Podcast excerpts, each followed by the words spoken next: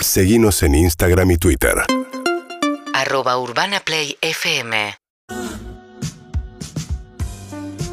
Bueno, Emi, es todo un desafío armar el sumario de temas, encontrar todo el tiempo, semana a semana vamos eh, descubriendo y, analizando temas, tratando sobre todo, este creo que es un caso testigo para, para lo que voy a decir, de liberarnos de ataduras, prejuicios, preconceptos, eh, qué sé yo, rótulos.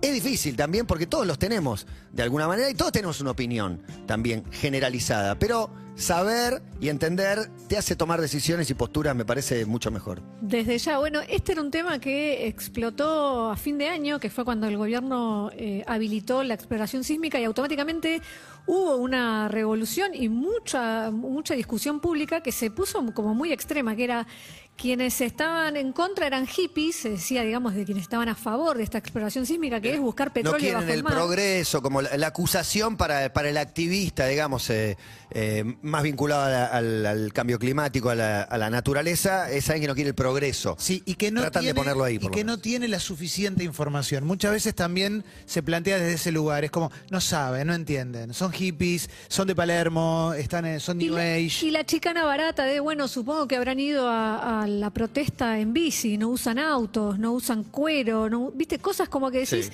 estamos en una matriz de consumo que no se cambia de un día para el otro. Lo No. que plantean quienes están eh, bregando por el ambientalismo es, no se puede salir de esa matriz haciendo más consumo, o sea, o haciendo siempre lo mismo. Y del otro lado, ¿Y del otro lado? lo que dicen es, no se puede salir de la noche a la mañana de un modelo y esta también es una manera de transición.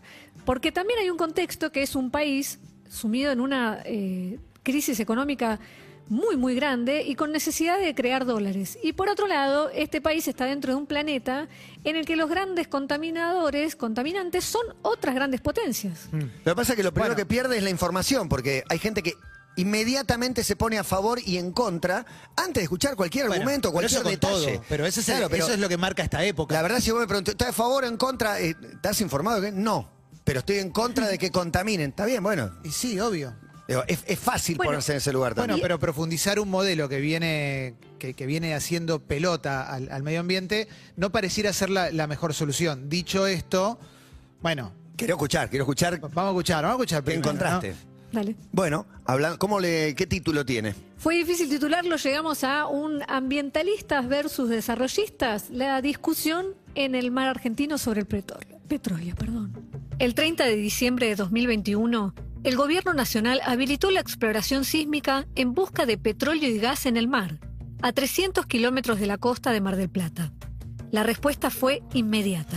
No a las petroleras en el mar argentino. Ese es el lema de esta manifestación. Muchísima gente se ha acercado para repudiar el decreto firmado por el presidente de la Nación, Alberto Fernández. La discusión pública se presentó extrema. Ambientalistas versus ecocidas. Hippies contra desarrollistas. La explotación offshore no es nueva para el país. Según el Instituto Argentino del Petróleo y Gas, el 17% del gas que usamos en casa viene de ahí, de 36 pozos activos en el mar argentino. Y la técnica exploratoria sísmica se practica desde fines de los años 50. Pero aquí hay una información muy tramposa, porque la actual autorización es incomparable con el offshore en el mar argentino que ha habido hasta ahora. No es lo mismo eh, la actividad en plataformas fijas sobre aguas poco profundas, de hasta 100 metros, tracción en aguas ultra profundas, como se pretende hacer ahora en el mar argentino. Quien habla es Maristela Svampa. Ella es socióloga y autora del libro El colapso ecológico ya llegó. Las organizaciones ambientalistas advierten que cuanto más profundo es el pozo, mayor es el riesgo de accidentes.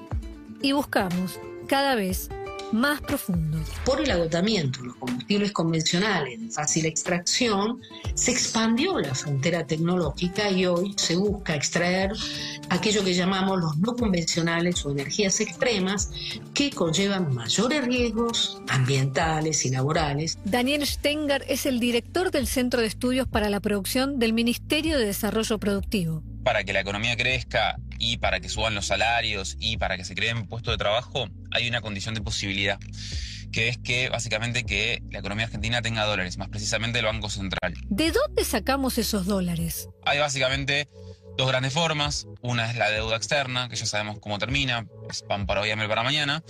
Y la otra, más genuina, son las exportaciones. Le pregunté qué exportamos a Francisco Egers, profesor de Política y Desarrollo Económico de la Universidad de La Plata. Más de las dos terceras partes de las exportaciones argentinas se originan en productos de la agroindustria, minería, hidrocarburos. Y todo país necesita exportar para poder adquirir lo que se hace en el exterior, incluyendo desarrollo tecnológico. Si no tuviéramos los recursos naturales que tenemos, tendríamos que exportar más bienes capital intensivos o conocimiento intensivo, para lo cual tendríamos que haber tenido un desarrollo previo. Nos guste o no nos guste, el grueso de nuestras exportaciones vienen de sectores cercanos a los recursos naturales. Para buscar yacimientos de hidrocarburos, los buques sísmicos generan potentes ondas de choque que penetran profundamente en el fondo del océano. Esas señales acústicas rebotan en el suelo marino y son recibidas por los hidrófonos. El ruido, bajo el mar, producido por nosotros los humanos, puede desde desplazar a un animal de su hábitat hasta causarle la muerte. Y la gravedad del impacto va a depender de muchos factores, principalmente de cuán cerca esté la especie, el individuo de la fuente de sonido, eh, cuánto tiempo esté expuesto y por supuesto el tipo de especie. Cristian de Aro es uno de los expertos que ayudó a Donorem a delinear el protocolo para controlar y minimizar esto. Es licenciado en Ciencias del Ambiente y desde hace 30 años trabaja con cetáceos y el impacto de la actividad petrolera. Como todo protocolo, la eficiencia va a depender de cómo está elaborado y fundamentalmente de que se cumplan todas sus medidas de manera estricta. Como por ejemplo, respetar las áreas marinas protegidas, los ciclos y las épocas de alta sensibilidad ambiental. Para él, el seguimiento y control de lo que se recabe y pase Es fundamental que se haga de manera conjunta entre el Ministerio de Ambiente y la Secretaría de Energía. Según la resolución publicada en el Boletín Oficial, el control y fiscalización lo va a hacer la Secretaría de Energía. Ambiente no figura. Miren cómo está la ciudad de Comodoro Rivadavia por estas horas. Varios barrios de esta ciudad, allí en la provincia de Chubut, sorprendidos todos por la inundación. El río Paraná está en su nivel más bajo en 77 años debido a una prolongada sequía en Brasil. Las orillas de la playa Cabero se ven oscuras, espuma densa, pegajoso crudo que se va amontonando en las rocas, cadáveres de peces, aves y plásticos ya negros que ha arrastrado la corriente marina. Para lograr la meta del Acuerdo de París, que la temperatura no suba más de un grado y medio respecto a la era preindustrial, hay que reducir a la mitad las emisiones de dióxido de carbono para el 2030. Las transiciones energéticas llevan en términos tecnológicos entre 40 y 50 años. Hoy, más del 80% de la generación de energía en Argentina proviene del gas o del petróleo. Vaca muerta que nos iba a convertir en una gran potencia energética. Y lo cierto es que esto no ocurrió. Es cierto que redujimos en algo la dependencia de la importación del, del gas boliviano, pero el caso es que los subsidios del Estado al gas del fracking sigue siendo altísimo. Para Mariano Villares de la ONG Sustentabilidad Sin Fronteras, Hay algunos casos a seguir incluso en la región o por lo menos a considerar, a tener en cuenta, como es Uruguay, en donde hoy la energía eólica aporta el 40% de su matriz energética e incluso exporta a Argentina, y lo cual nos hace pensar, ¿por qué Uruguay pudo avanzar tanto en energía eólica y Argentina no? pero La transición energética cuesta muchos recursos y requiere, eh, para Argentina, requiere importar muchas cosas que Argentina hoy no produce o si no produce, o por ahí no lo produce en eh, cantidades suficientes. En los años 2000, América Latina basó su desarrollo en exportaciones de recursos naturales. En la Argentina fueron la soja y los combustibles, hasta 2011, cuando la producción de hidrocarburos cayó tanto que el país pasó de exportarlos a importarlos. Eso estaba generando problemas porque muchos dólares necesarios para, por ejemplo, financiar este, el aumento del consumo, el aumento de maquinarias para la industria, se estaban destinando a energía. Hoy, Dependiendo de los cálculos, entre un 42% y la mitad de los argentinos se encuentran hoy debajo de la línea de la pobreza. Y de acuerdo con cifras oficiales, más del 10% están debajo de la línea de la indigencia. No podemos salir del extractivismo haciendo más extractivismo. No hay posibilidad de hacer la transición energética en nuestro país con vaca muerta adentro y ahora con offshore sobre aguas profundas. Necesitamos un plan de descarbonización integral que coloque en el centro y subsidie a las energías limpias. Y en la medida en la cual vos no tengas dólares, no vas a poder hacer esa transición energética. No es casualidad que sean los países desarrollados los que más están impulsándola, en parte porque tienen más recursos. El combustible fósil que más contamina es el carbón y los principales contaminadores son China, Estados Unidos, India y Australia. Por eso, depende quién lo plantee, el petróleo se presenta como un combustible de transición. Dije China, India y Estados Unidos. Sumo a Rusia. Esos son los países que emiten más de la mitad de los gases de efecto invernadero, el causante del cambio climático. Por eso se pide y se fija. hidrocarburos offshore, Argentina va a tener una fuente muy fuerte de divisas que le va a permitir no solo ser soberano en materia energética, sino también que la economía se nutra de los dólares necesarios para que todo el resto de las actividades productivas pueda crecer. No entiendo muy bien, pero me parece que el mar es sagrado, no hay que tocarlo, ¿viste? Porque es de todo el mar, ¿viste? De todo lo argentino. Las tareas de exploración sísmica comenzarían a fines de este año.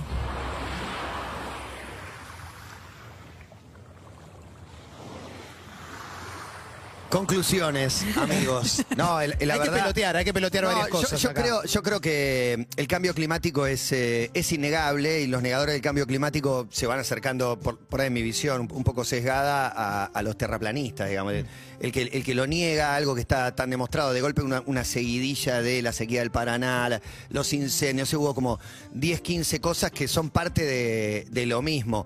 Eh, yo, eh, la, la prueba casi confirmada de que vamos a ser soberanos en cuanto a, la autogestión de, petróleo y gas y vamos a exportar y nos vamos a llenar de plata, es una promesa que hacen todos los que buscan alguna manera repudiable o, discutible o polémica. Todos te dicen, vamos a ganar muchísima guita. No pasa nunca, no pasa. Pero bueno, Eh, me vienen varias cosas a la cabeza. Primero, esta idea de que los que más contaminan son nuestros hermanos mayores. Y sobre esa cuestión eh, está también la idea de que no van a cumplir las metas que se proponen públicamente. Ni China, ni Estados Unidos, ni India, ni es Rusia. que ellas no se las Entonces, proponen, se la proponen otro y ellos a veces firman y a veces no. pero en base a eso también está como esta idea de, bueno, nosotros vamos viendo también.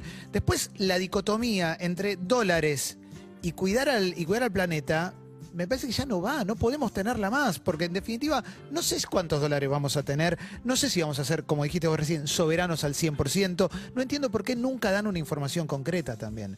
Porque no se sabe, porque ellos calculan, es una, una- una No. extracción de petróleo que no, Porque en realidad no tiene es un una- número Existe cerrado. el acuerdo de Escazú, Es, está el- que es una exploración para ver si hay. Y una vez que hay, también ahí arranca otra trampa que es, bueno, en cuanto a el- los accidentes, te van a decir, y, y lo escuché muchísimo, de eh, la, la exploración en sí no genera accidentes, sino que siempre los accidentes, la mayoría son en el transporte. Está bien, pero viste, es como sal de ahí chivita, chivita. Si no hay una perforación, no hay nadie que transporte. ¿Era esto lo que iba a acabar con la pobreza? Pues no lo hicieron hace 30 años. Porque si no, no entiendo. Pero ¿Era esto lo que iba a acabar con la Cada pobreza? cinco años hay algo que va a acabar con la, con la pobreza. Bueno. Vaca muerta es el último ejemplo, también nombrado en el TP. Lo que pasa es que estamos entre la espada y la pared, me parece, porque esto, esto de cambiar el sistema, la, la matriz productiva de los países, los sistemas extractivistas, tendría que haber pasado hace 40 años. Lo que pasa que y ahora estamos en el horno. Lo el que sistema extractivista esa- lo tienen que cambiar por ahí los países más prósperos, que son los Sí. que más contaminan. A eso digamos. Pedirle a Argentina, que es un país que hace lo que puede, que saca un dólar de donde puede, que cambie el modelo, el paradigma sobre cómo se gana dinero. No solo lo que puede, sino difícil. que eh, la, la realidad económica de cada uno, por eso es verdad que no es, eh, digamos, eh, casualidad que los que más están avanzados en energías renovables son los países con mayor PBI, con, con mejor supuesto. situación económica. Esos debieran ser punta de lanza en el cambio energético. Hay una situación que eh, Mariano Villares me la explicaba y es eh, el acuerdo internacional que tanto Europa como los países que, que Estados Unidos, China, que más contaminan, eh, en cada vez que hay una, una cumbre climática, se les pide que por favor terminen de armar lo que era el fondo que tenían que hacer, que se hizo en el Acuerdo de París, que lo tendrían que haber hecho en el 2020, que eran 100 mil millones de dólares anuales para que los países que menos posibilidades tienen enfrenten el cambio climático. La- eso está frenado, ¿por qué? Porque no se deciden entre ellos quiénes son los que tienen que poner dinero y qué porcentaje cada uno. Bueno, En ese contexto, un país que tiene que está endeudado hasta el tuétano, también hay una pregunta que es ¿por qué lo voy a hacer yo si no lo está haciendo el pez gordo? Porque lo voy a hacer yo, dice el presidente, porque también tienen internas, elecciones, quedan mal parados entre las pero de la audiencias. boca para afuera se habla mucho de cambio climático, supuesto, se habla mucho de compromiso, de las nuevas causas y demás, pero el Ministerio de Ambiente ni siquiera está para, o sea, ni siquiera figura en esto. Lo hace la el Ministerio de Energía. la En el decreto que, en la parte que se habla de fiscalización, solo habla que eh, se presenta la Secretaría de Energía como fiscalizadora y controladora. El Ministerio de Ambiente ahí, en esa redacción, no aparece. Sí, y, del- y por otro lado, los canales que tenés para que defiendan las medidas que tomás hablan de, ambientalisto- de ambientalismo bobo todo el tiempo. Entonces hay algo que, que no, no tenés ganas de, de- ni siquiera de intentarlo. De todos modos, no sé cuál es la solución, ¿eh? Así No, como no, planteo soluciones esto, no tenemos. no estamos, hay. estamos hablando de este No sé. problema. La solución a la Argentina es difícil. Pero, eh, ¿qué es? ¿Nos tenemos que resignar a que se va todo al tacho, a que esto que estamos viendo que pasa en todas las provincias, incendios, sequías y demás, ese es el panorama que vamos a tener? Ese es el que tenemos ya. Sí, claro, Todo puede empeorar. Que se va, ese es el panorama que se va a profundizar. ¿Hacia dónde va el mundo? O sea, Bueno, ahí está la verdadera tragedia. Es un punto de partida, un punto de partida para un debate, para una discusión que nosotros queremos correr entre ambientalistas y desarrollistas. Le pedimos que lo chequeen en Spotify en YouTube y que lo compartan, así este debate se hace más grande. El TPDM acaba de volver tratando de generar un foco de discusión un poco más virtuoso que el que tenemos. Sí, y entender también que el ambientalismo no es simplemente cuidar una plantita, adoptar un perrito o cuidar un O hacerse vegetariano. No, son problemas socioculturales, nos pasa a todos, es político, es social, tiene que ver con la vida que tenemos, tiene que ver con, con- con- con todo lo que nos pasa, tiene que ver con la gente pobre, la gente rica, a todos nos va a pegar. Primero a los pobres, por supuesto. Spotify, YouTube para verlo y compartirlo. El TPDM, vamos a una pausa y después vienen Fede Vareiro, Agu Genoni, la columna esperada. UrbanaPlayFM.com